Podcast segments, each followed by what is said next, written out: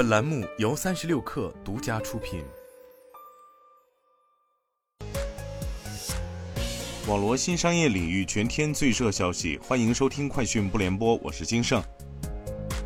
二零二四年一月，问界全系交付新车三万两千九百七十三辆，环比增长百分之三十四点七六，其中二十四天单日交付破千，首次成为中国市场新势力品牌月销量冠军。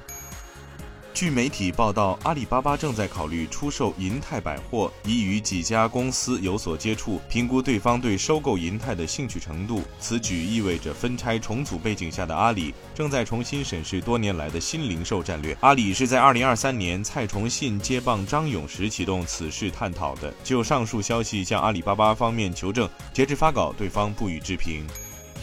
有市场消息传言，碧桂园债权人将申请清盘，有香港银行将接管碧桂园在港抵押资产。对此，接近碧桂园人士告诉记者，该传闻不属实。当前公司经营一切正常，公司正与顾问团队一起积极评估集团的财务状况，并已建立与主要债权人的合作沟通平台，相关评估及沟通也在正常有序推进中。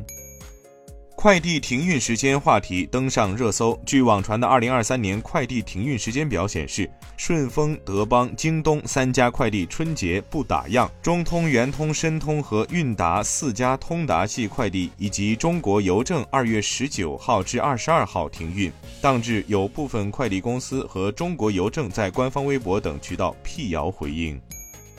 马斯克在 X 平台表示，特斯拉将立即举行股东投票，将公司注册地迁至美国德克萨斯州。早前，马斯克在 X 平台上发起的一项调查显示，百分之八十七点一的投票用户赞成特斯拉将公司注册地改为德克萨斯州。在二十四小时的投票时间内，大约一百一十万 X 用户参与了投票。特斯拉目前在美国特拉华州注册成立，实际总部位于德克萨斯州。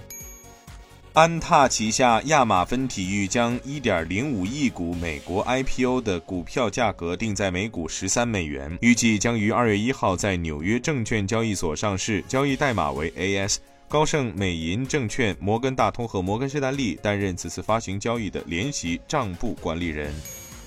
据《华尔街日报》消息，华特迪士尼公司已达成一项协议，将其印度业务的百分之六十出售给印度媒体公司 Viacom 十八。该协议对印度业务的估值为三十九亿美元，交易可能在本月完成。以上就是今天的全部内容，咱们明天见。